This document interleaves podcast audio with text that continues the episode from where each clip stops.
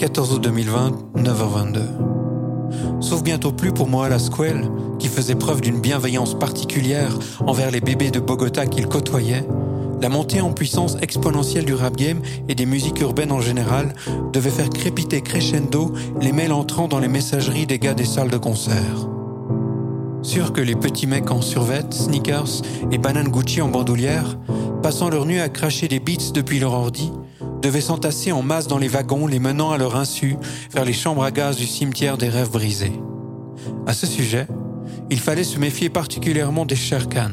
Ceux-ci, sournois et vicieux, n'affichaient que leurs contacts sur leur page internet.